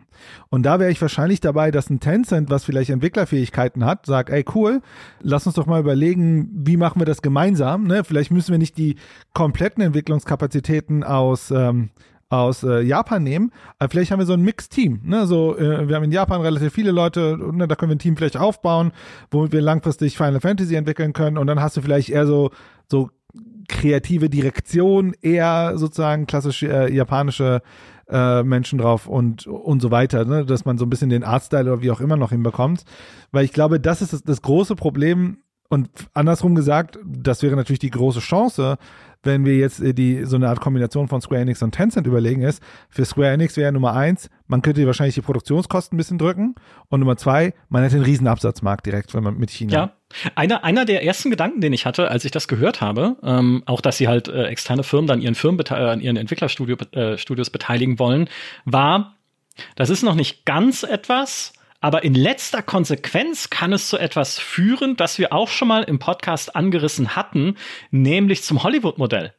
Also, ne, wie es Filmproduktionsfirmen machen, dass ja da auch eine quasi der, der rechte Inhaber, Disney zum Beispiel, ne, eine Produktionsfirma beauftragt, extern den neuen Star Wars-Film zu produzieren. Ja. ja, und das könnte ja auch ein Modell sein für einen Spielepublisher. Mhm. Das ist in der Form auf dem Markt, zumindest in diesem AAA-Bereich, noch nicht gibt, außer bei Disney, weil die sie ja natürlich schon kennen aus dem Filmbereich, weil Disney entwickelt auch die AAA Star Wars Spiele nicht selbst, sondern gibt sie an Electronic Arts, Ubisoft macht jetzt das Open World Spiel und wer sonst noch Bock hat, kann dann auch noch eins machen. Ne? Also sie geben das Risiko sozusagen raus und steuern ihre mächtige Marke aber dazu bei. Natürlich gibt's Qualitätskontrolle, weil Disney ja kann hoffentlich nicht zulassen, dass, also ich sag mal, Battlefront 2 war hart an der Grenze, aber so, dass Disney wird schon dann irgendwie den Deckel drauf behalten wollen, dass da kein kompletter Schrott bei rauskommt. Aber das könnte ja Square genauso managen bei sowas wie Final Fantasy. Sie können ja, wie du sagst, ne, sie können ja sagen, wir geben das komplett raus an ein internationales Team, so umgehen wir natürlich auch diese Problematik der, der gesellschaftlichen Alterung, der abnehmenden Arbeitskraft und Co. in Japan, sondern es wird jetzt ein internationales Team und Achtung, der Begriff wird uns später nochmal begegnen, Foreshadowing an dieser Stelle. Wir setzen das jetzt ans nächste Final Fantasy. Wir steuern unsere Expertise dazu bei. Wir haben hier äh, sitzt der Komponist, der wieder die bekannte Musik macht. Hier ist der Producer, der schon 400 Final Fantasies produziert hat.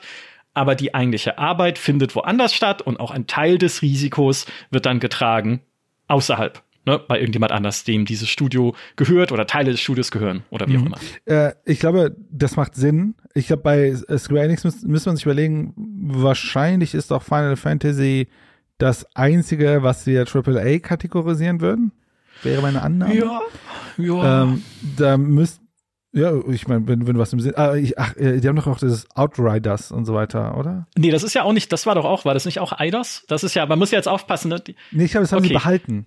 Die haben, glaube ich, äh, äh, alles verkauft, aber ich glaube, die haben Outriders behalten. Dann hier dieses andere, dieses, ähm, äh, dieses andere Spiel, wie, wie heißt das? Ich hab's den Namen vergessen. Was ein bisschen Click, Point-and-Click-Adventure nur modern ist. Äh, ich mir jetzt gerade ah. Life is Strange, genau. Das haben die noch behalten. Ähm, und irgendwo noch einen dritten, dr ah, hier, Just Cause haben sie auch behalten. Da, da würde man sagen, das sind zumindest Spiele, die auch europäischer sind, ne? also ja. jetzt nicht sozusagen äh, sehr stark nach dem, kann auch sowas wie, äh, jetzt ist nicht so stark äh, japanisch anmuten und so weiter. Aber worauf ich hinaus wollte, ist folgendes. Ich glaube, man muss so ein bisschen unterscheiden bei weil sie dort wahrscheinlich eine Doppelstrategie fahren. Auf der einen Seite sind sie super stark im Mobile-Bereich, das heißt, dafür muss ja jetzt ein Ersatz stattfinden. Und ich glaube, da könnte man das Modell, was du beschrieben hast, vielleicht auch schon anwenden, zu sagen, man hat, äh, man findet Investoren, schaut, ob man eher global zusammenarbeitet, schaut man, dass man die, man, man ist immer Owner sozusagen oder der Besitzer oder Eigentümer der Franchise und schaut, dass man Teams drumherum baut und immer weniger diese Entwicklungskapazitäten selber ähm, in-house hat.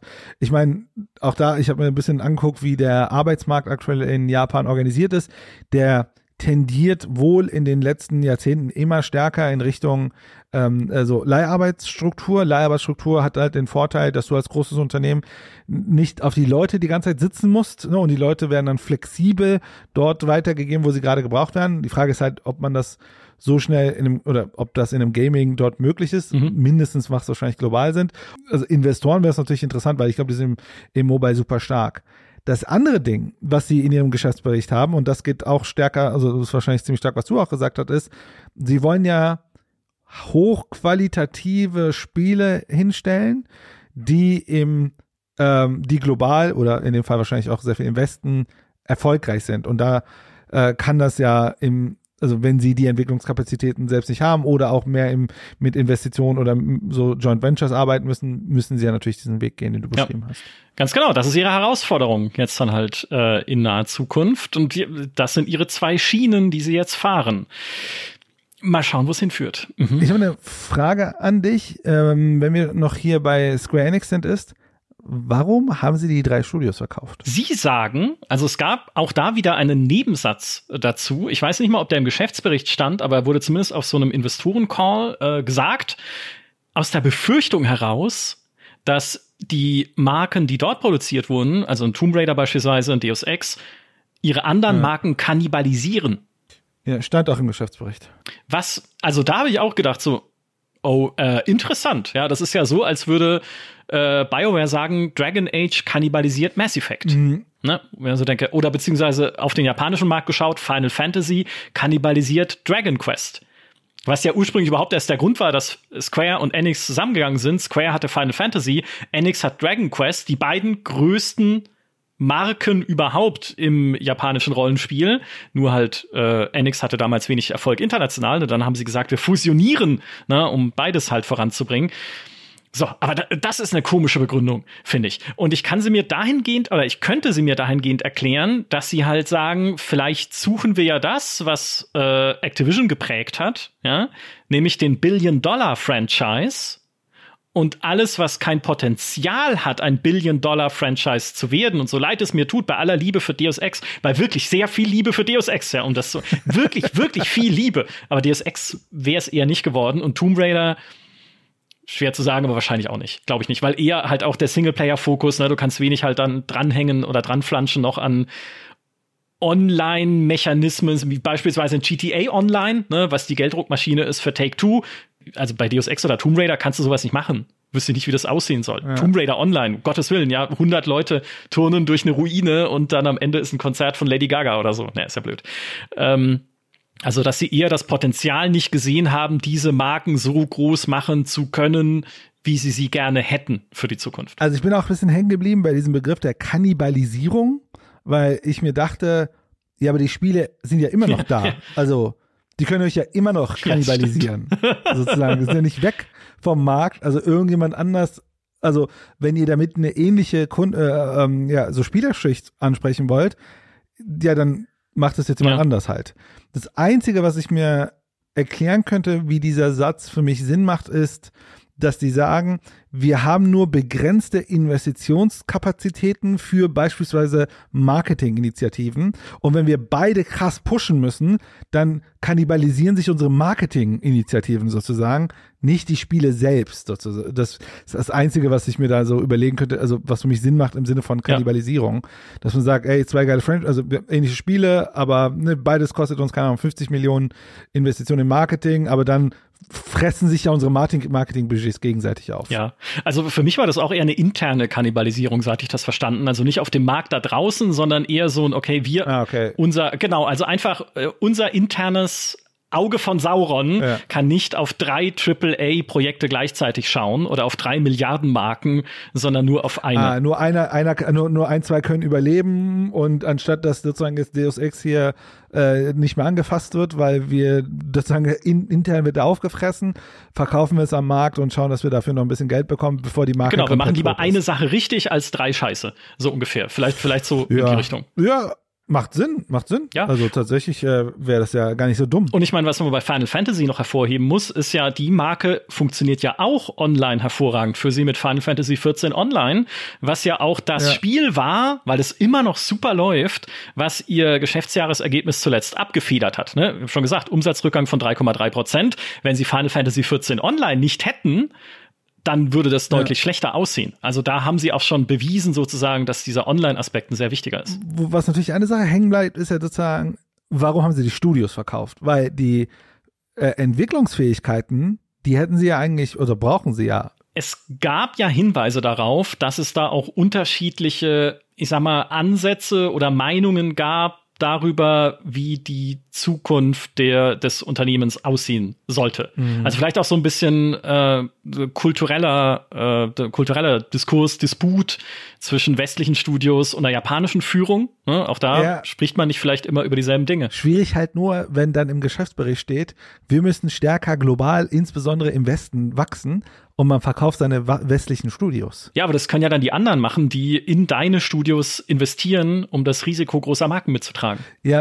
äh, eine Sache, die mir noch durch den Kopf geht, war der folgende, ist, dass sie eine Diversifikation machen wollen ihrer, mhm. ihrer Studios und halt schauen, kriegen wir Investoren in ein Studio rein oder die sind ja wahrscheinlich auch dann auf den Markt gegangen und haben halt ne, verhandelt, diskutiert, geschaut, wo können sie was positionieren und haben halt festgestellt, wahrscheinlich werden wir dort nicht so leicht äh, äh, irgendwie 50 Prozent der oder 30 Prozent der Anteile loswerden, sondern das, die müssen wir als Ganzes verkaufen.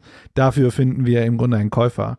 Äh, das kann ja auch der Fall sein, ne? dass vielleicht das Interesse gewesen ist, vielleicht sogar noch ein paar noch Share, äh, Anteile zu halten, aber sie nur als Ganzes losgeworden sind. Das kann sein. Ja, vielleicht haben sie ja mit Embracer drüber verhandelt. Ja. Und kann ja sein, ne? Das, aber Embracer hat gesagt, nee, ganz oder gar nicht. Ja, für Embracer macht das, also wenn Embracer das Operating oder das Betriebsmodell hat, was ich mir vorstelle, macht das für sie ja keinen Sinn, dass da andere noch mit reinreden. Äh, bevor das wieder zum Embracer Fan Podcast wird. niemals, niemals. Ist es ja auch nicht. Nee, genau. Wir sind ja auch durchaus kritisch, was so die, äh, was Embracer angeht. Aber dazu gibt es schon zwei Podcasts. Auf die darf ich an dieser Stelle verweisen. Ich habe dieses Jahr kein Embracer-Spiel gespielt, glaube ich. Ja, ich, Elex hat mich echt enttäuscht, muss ich tatsächlich sagen. Elex 2. So einfach von der, von den Fortschritten her, die ich gerne gesehen hätte bei dem Teil.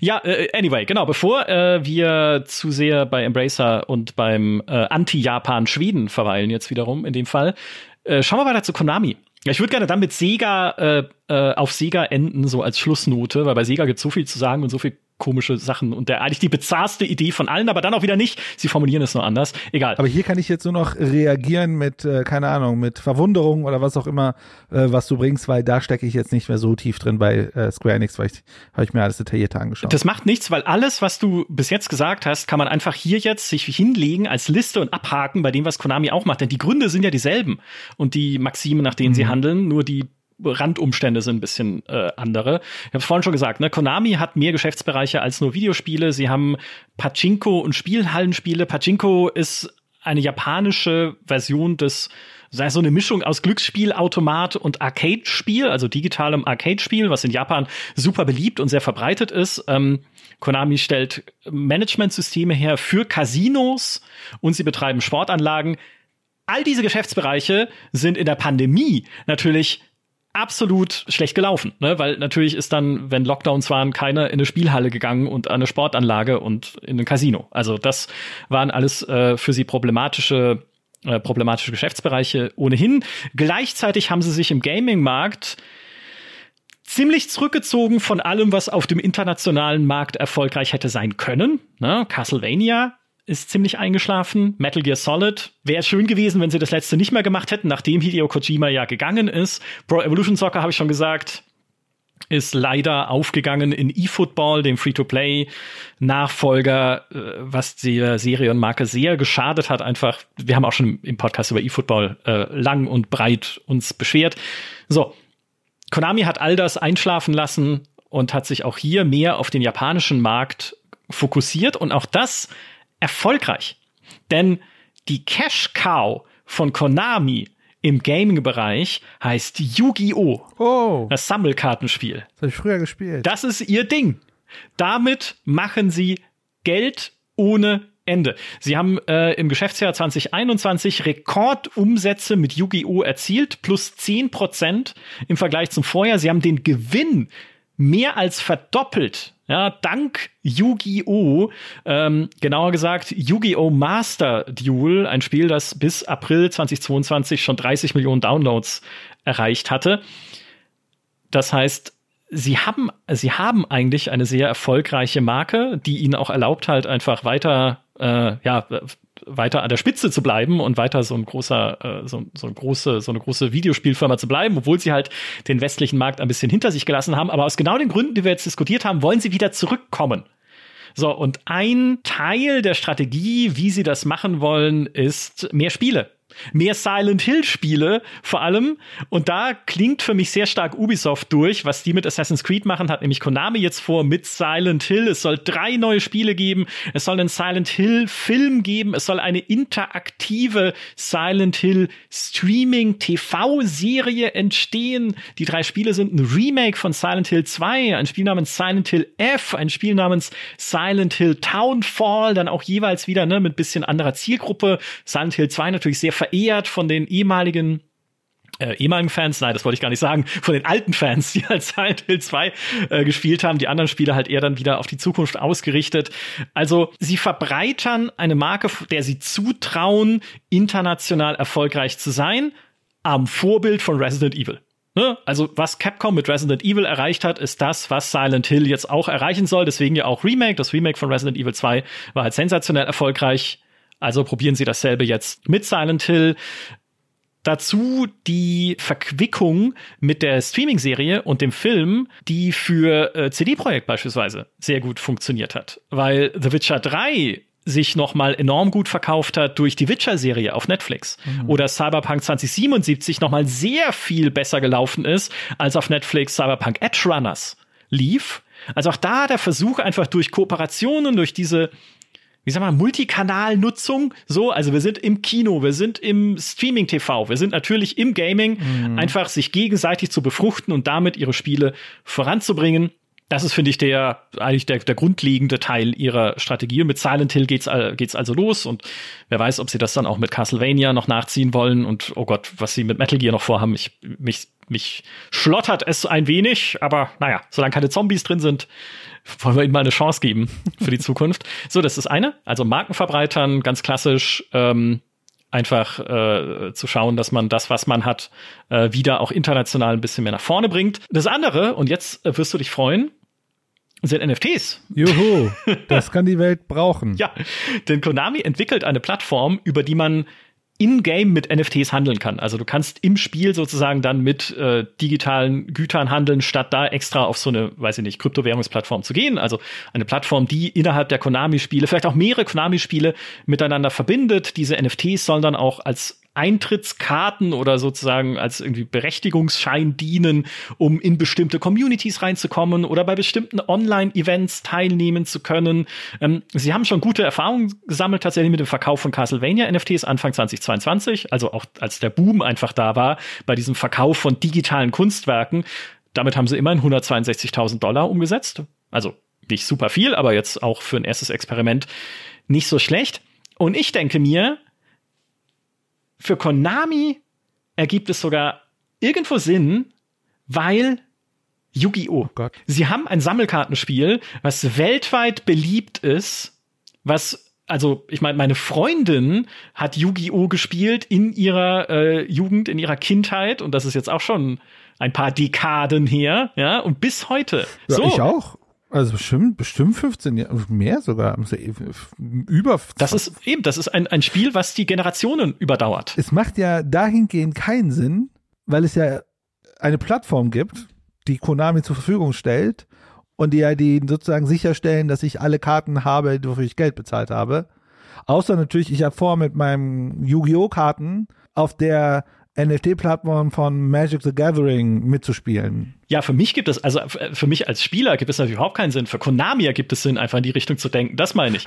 Nee, das ist ja, das war ja unser, unser überhaupt die Bottomline, was überhaupt Crypto-Gaming angeht. Was habe ich denn davon? Ja, also was bringt, also nicht ich, Michael Graf, sondern ich, Mensch, der Spiele mag, davon jetzt, äh, dass es eine andere Art von Besitzverwaltung gibt, als es sie eh schon gibt in einem Spiel, in dem ich doch meine Sammelkarten habe oder in einem FIFA, in dem ich meine Ultimate Team Kicker habe. Ja. Nur dass sie jetzt NFTs sind, ändert ja nicht die Funktionsweise des Spiels. FIFA Ultimate Team wird ja auch nicht jeden Tag gehackt und plötzlich sind all meine Karten weg. Schwer zu erklären, warum das dann jetzt plötzlich besser sein soll, weil es NFTs sind. Nichtsdestotrotz, die Verknüpfung mit Yu-Gi-Oh! liegt halt für Konami relativ nahe. Ja, es macht mehr Sinn als bei Ubisoft ja. irgendwelche Helme. Vielleicht. Ja, oder eine, eine Cloud-Action-Figur zu verkaufen mit einem mit einem ja. NFT 3D-Modell, das ich mir dann auf dem Handy angucken kann, weil mich die reale Actionfigur langweilt. Es ergibt mehr Sinn, ja. Genau, das ergibt da mehr Sinn und also könnte potenziell mehr Sinn ergeben, vielleicht. Wir konzentrieren uns an der Stelle einfach mal positiv zukunftsgewandt auf das Verbreitern von Marken ne? und auf die Hoffnung, ja, ich weiß, es gibt viele Silent Hill-Fans da draußen. Ich selber muss gestehen, ich kenne es nicht so gut. Ja, ich weiß, dass da Leute mit pyramidenförmigen Köpfen rumlaufen und dass man häufig äh, ermordet wird von Krankenschwestern. Mehr weiß ich nicht über Silent Hill. Aber Nichtsdestotrotz jetzt zu sehen, hey, man besinnt sich zurück auf die, auch auf das Wiederbringen dieser Marken, auf das Voranbringen, auf ne, vielleicht auch mal Experimente, wenn man ganz viele unterschiedliche Spiele macht zu einer Marke, um unterschiedliche Zielgruppen auch anzusprechen, wie es Ubisoft ja auch probiert. Es kann cool werden. Ja, es können coole Spiele dabei rauskommen und vielleicht zum Teil auch äh, Spiele, die nicht das sind, was wir nicht wollen. also nicht, nicht irgendwie hm. verseucht mit Monetarisierung und irgendwelchen komischen Free-to-Play-Mechaniken und sowas, sondern coole AAA-Spiele. Ist ja nur Assassin's Creed Hexe, ne?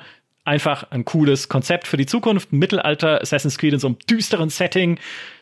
habe ich total Bock drauf, will ich gerne sehen. Und sowas kann man ja hier auch mit Silent Hill machen. Man kann Castlevania wiederbringen, man kann eben vielleicht Metal Gear retten in irgendeiner Form und all die anderen Marken, die Konami halt noch hat. Das ist die Hoffnung. Die Hoffnung. Aber dann gibt's ja noch einen. Es gibt noch Sega. Und das beste Schlagwort, das ich in diesem Jahr im Gaming hören durfte, und das ist Super, Super Games. Super Games. Ich finde, so nenne ich meinen Publisher, wenn ich meinen aufmache. Super, Super Games. Ja. Ich dachte, also das muss ich sagen, ich dachte ursprünglich Super Game. Ja. Ich auch, genau. Äh, das war ursprünglich auch die Formulierung bei einem Call mit Investoren. Ne, da ging es darum, wie stellt sich Sega für die Zukunft auf. Haben sie viel gezeigt und viel geredet. Unter anderem über das, in dem Fall Einzahl, Super Game, das große Projekt, das alles rettet. Ein bisschen Satire, oder? Wenn man, als ich es gelesen habe, dachte ich, es wäre Satire. Ich dachte es auch. Ich, es klingt so absurd und so schräg. Aber sie haben es danach geerdet. Also man muss dazu sagen, äh, vielleicht kam es an der Stelle auch für die äh, Analysten, die da mit in dem Call saßen, irgendwie falsch rüber oder es gab Missverständnisse. Aber danach haben sie halt noch mal viel erklärt, einfach was, äh, was es damit auf sich hatte. Executive Vice President von Sega, Shuji Utsumi, hat dann äh, klargestellt, dieses Projekt Supergame umfasst mehrere Spiele, nicht nur eines. Geplant ist das alles für das Jahr 2026, ne, für das Ende des Geschäftsjahres äh, 2026. Das Sega-Geschäftsjahr endet da im März. Daraus wurde dann gemacht, das Supergame von Sega erscheint im März. Ganz so ist es nicht. Denn äh, was Sega machen will, und so darf man das verstehen, ist einfach mehr AAA-Spiele entwickeln und diese Spiele auch wiederum mehr verbreitern, also auf unterschiedliche Plattformen bringen, als man es von Sega aktuell kennt. Was es für Spiele sein sollen, weiß keiner. Ja, ist es das Super Sonic Game? Ist es das Super Total War? Ist es, ne, keine Ahnung, was da noch kommt? Was sie als Kriterien aufgestellt haben, ist äh, ein Supergame, muss ein AAA-Titel sein, es muss Multiplattform sein, es muss bei einem internationalen Team entstehen. Da mhm. haben wir es wieder, aha, um den Arbeitskräftemangel in Japan auszugleichen. Es muss äh, weltweit gleichzeitig erscheinen. Ne? Also nichts hier Fokus auf japanischen Markt, sondern wir wollen überall sofort präsent sein mit dem Ding. Und sie sagen, sie behalten den Blick darauf, wie, Zitat, unterschiedliche Spiele in Zukunft miteinander verbunden werden können. Ja, das heißt einerseits Cloud natürlich und andererseits eventuell auch hier wieder NFTs. Aber man weiß es noch nicht. Wir werden diese Dinge nicht mehr los, glaube ich. Immerhin ist Sega noch diejenigen, die sich bisher am wenigsten euphorisch in der Richtung geäußert haben. Also äh, Konami ist auch relativ zurückhaltend, Square Enix sind einfach vorgeprescht. Ähm, Sega hat sich schon Ende 2021 die Marke Sega NFT sichern lassen. Ähm, also das hätten sie schon rumliegen. Ich habe schon gesagt, auf Twitter gab es einen ordentlichen Backlash, als sie angekündigt haben, in Zukunft NFTs verkaufen zu wollen. Sie sind an Oasis beteiligt, gemeinsam mit Square Enix und Ubisoft und allen und äh, anderen Unternehmen. Aber so richtig der, der große NFT-Push ist zumindest bei Sega jetzt gerade nicht zu sehen, deswegen behalte ich da mal die, eine, eine positive Skepsis erstmal bei. Ist es nicht interessant? Also, das hat man ja schon bei Metaverse, das ist ja aus so einem dystopischen Sci-Fi-Roman kommt und The Oasis aus Ready Player One, auch so einem dystopischen. ist immer interessant, wo man sich so seine Inspiration herholt. Ja. Ja, stimmt. Hier ist unsere neue Blockchain, Sith Lord.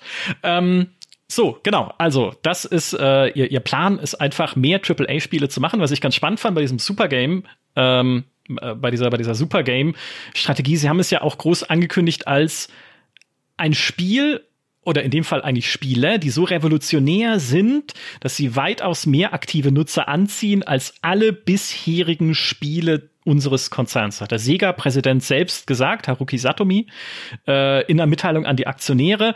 Und diese, in dem Fall, da war es noch ein Super Game, aber wohl auch die Super Games sollen einen Umsatz machen von 100 Milliarden Yen. Da sehe ich gerade, es kann ja nicht stimmen, das müssen 100 müssen das nicht 100 Billionen Yen sein? Auf jeden Fall sollen Milliardenmarken sein, im Endeffekt. Ne? Also das ist einfach nur diese Billion-Dollar-Franchise, nach der sie suchen. Sie sagen, eine Stärke hier von Sega ist, dass wir ja auch unter anderem Hardware machen und Arcade, also diese ganzen Pachinko-Sachen, Glücksspielsachen. Theoretisch könnte man ein Super Game auch darauf irgendwie abbilden. Ne? Vielleicht gibt es eine Pachinko-Version von Super Sonic oder wie auch immer das dann ist. Was ich euch halt frage bei dem Ganzen ist, wer soll es denn machen und was ist es? Mhm. Sega hat ja diverse Studios, ne, unter anderem Relic Entertainment, die Company of Heroes jetzt machen, Company of Heroes 3, ähm, natürlich Sports Interactive, ne, die Football Manager Entwickler und so weiter. Sie haben die Sonic Studios, also es ist ja auch wiederum kein äh, kleines Unternehmen. Aber ein Supergame haben wir da noch keins gesehen. Da wäre tatsächlich die Sache, ne? Also, das wäre ja auch für Sega neues Gefilde. Also ich finde es halt immer interessant, auch ja, bei Square Enix, deswegen manchmal, ich glaube, Final Fantasy wäre ja das, was da rankommt, was wir als AAA kategorisieren würden, weil, mh, wie wir ja auch wissen, brauchst du ja auch eine Struktur, um gut AAA produzieren zu können. Ne? Also Cyberpunk lässt grüßen.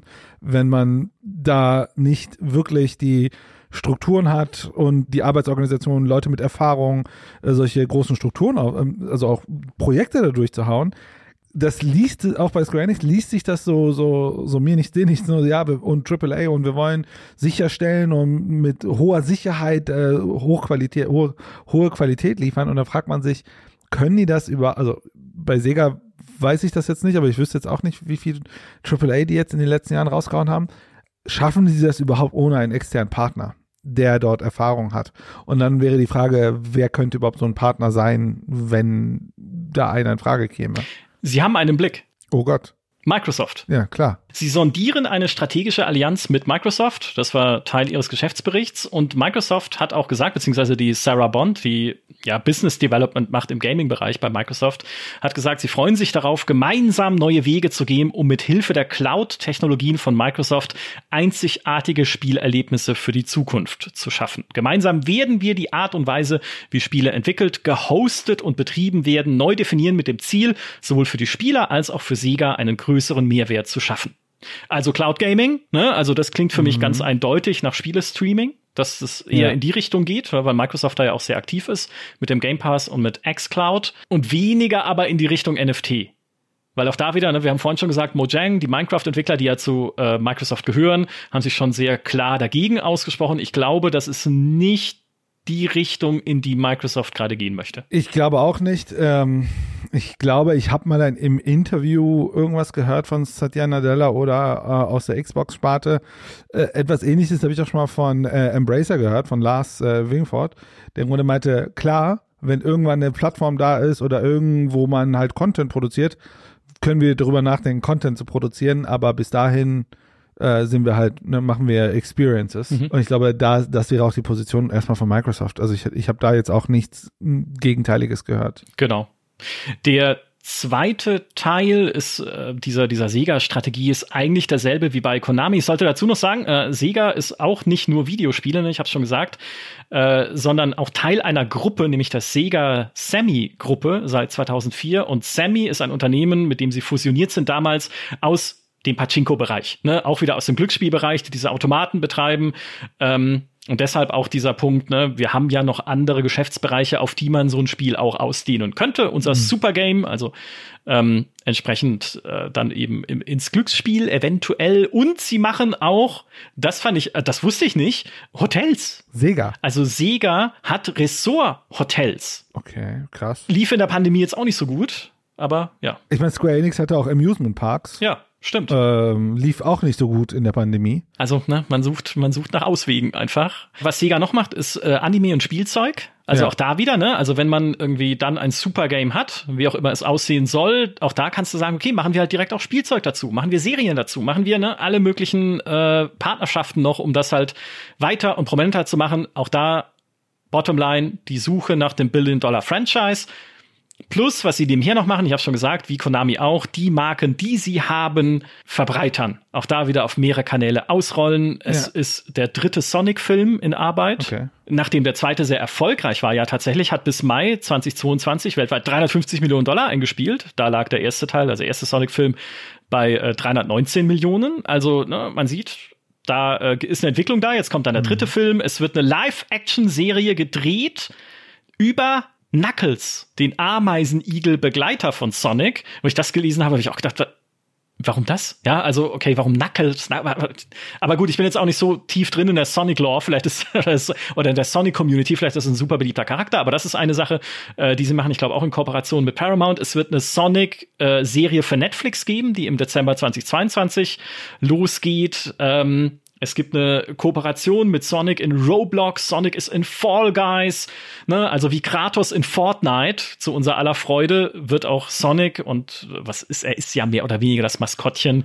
ja. von Sega, auch da halt immer weiter äh, gestreut über Partnerschaften, weil sie gesehen haben, auch das kann halt die Verkäufe des eigentlichen Kernspiels, jetzt vor kurzem erschienen ist ja Sonic Frontiers, das Open-World-Spiel, halt ankurbeln. Wir müssen mhm. diese Marken sichtbarer machen. Wir müssen sie auf mehr Kanäle ausrollen. Vielleicht noch ein Gedanke, weil ich weiß, dass Square Enix auch dieses Merchandise und auch das Publishing hat von Büchern und so weiter und, und äh, Animes und Mangas, dass wir da immer auf dem Schirm haben müssen, wenn wir in die Analyse dieser Organisation einsteigen, wie viel Produktion ist davon in Japan und wie viel könnte woanders produziert werden.